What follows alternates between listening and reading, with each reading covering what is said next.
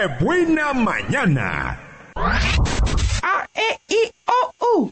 A, E, I, O, U. Sembrando letras. Mame mi mamo. En qué buena mañana. Mame mi mamú.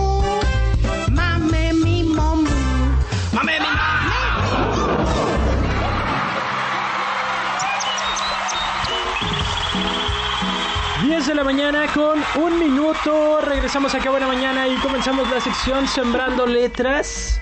Y platíquenme un poco más de este libro. Eh, ¿Fue un regalo que te hicieron a ti, Julieta? Eh, sí. A ella y a su hermano se lo trajo su papá. Ok, ¿y por qué, Julieta? Porque. Porque mi papá me quiere mucho, Ah, obviamente. muy bien, obviamente por eso. No tiene nada que ver con que te pueda dar miedo a la oscuridad ni nada de eso, ¿verdad? No. Muy bien, Julieta. Y este, ¿de qué trata o qué fue lo que más te ha gustado de este libro, de este cuento? Pues que aunque el niño tiene miedo, él sabe que no hay nada y que todo va a estar bien. Ok. Y es un libro muy chiquito. Bueno, o sea, es, es Delgadito. delgadito. eh, es un cuento, em, es, es nada más un cuento, sencillo. Creo que es la, la parte más interesante y, y está chido esa parte. Sí, está, tiene ilustraciones. Eh, esas se las voy a decir ahorita de quién son. Rápidamente me voy al acordeón.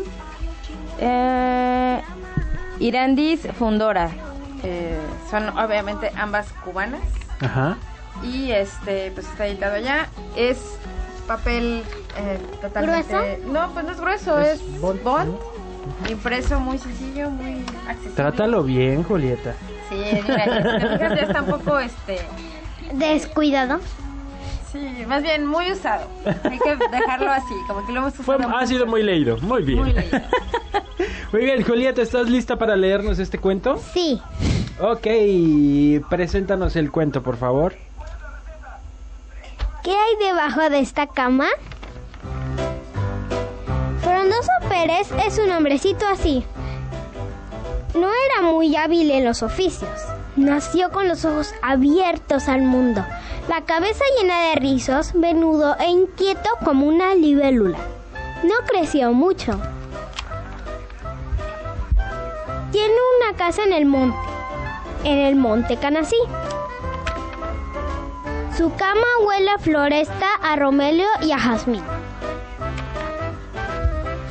Frondoso dormía lindo, más de pronto se despertó. Abrió sus ojos de un timbre o un redoble de tambor.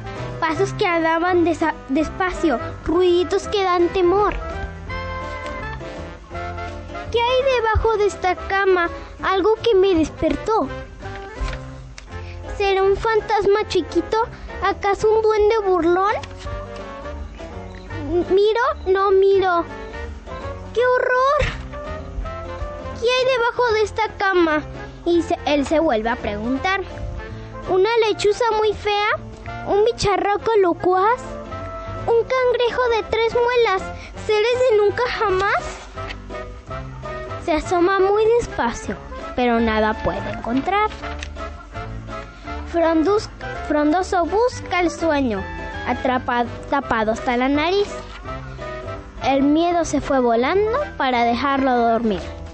Frondoso vive en el sueño, en la visita del burlón, la lechuza muy fea y el cangrejo mordelón.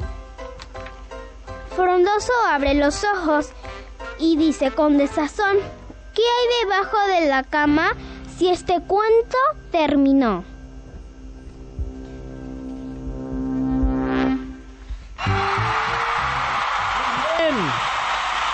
Muy bien.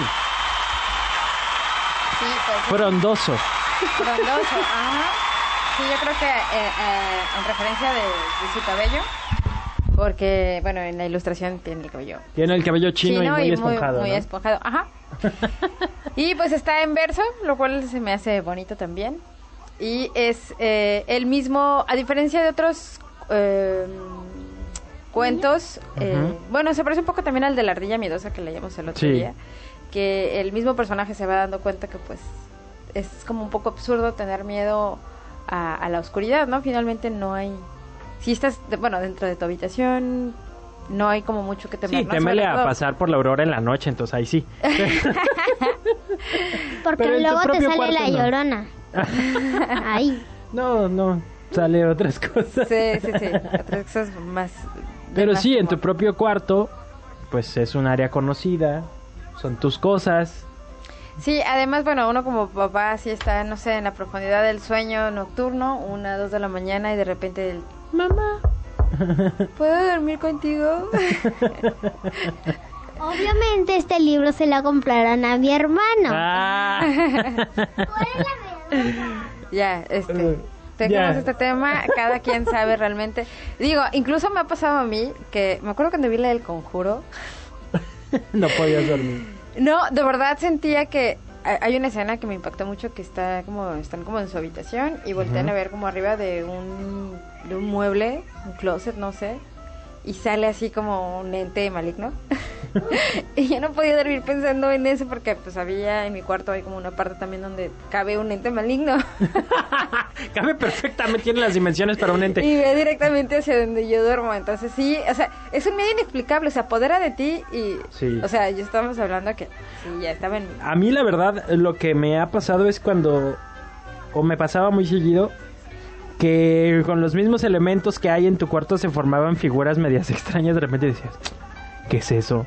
Yo tengo eso y ya tienes que prender la luz para darte cuenta que era una silla o era la ropa que se formaba Sí. ahí con... Y luego ves el absurdo de tu idea, pero lo más triste es que tiene... Bueno, yo tardo después en conciliar el sueño otra vez y es así. Sí. No, mi preciado. Y más preciado, ahorita en esos tiempos de calor. A mí lo que pasa es que luego estoy a punto de besar a mi crush, me despierto del miedo y ya no me puedo volver a tener ese sueño. Tenemos... Oh. ¿Qué? A ver. Hoy eh, sí, hoy está- Julieta va a tener una larga Sí, plática. tenemos una que, que está pasando. ¿No sabías que tenían crush? Claro que no, tiene ocho años.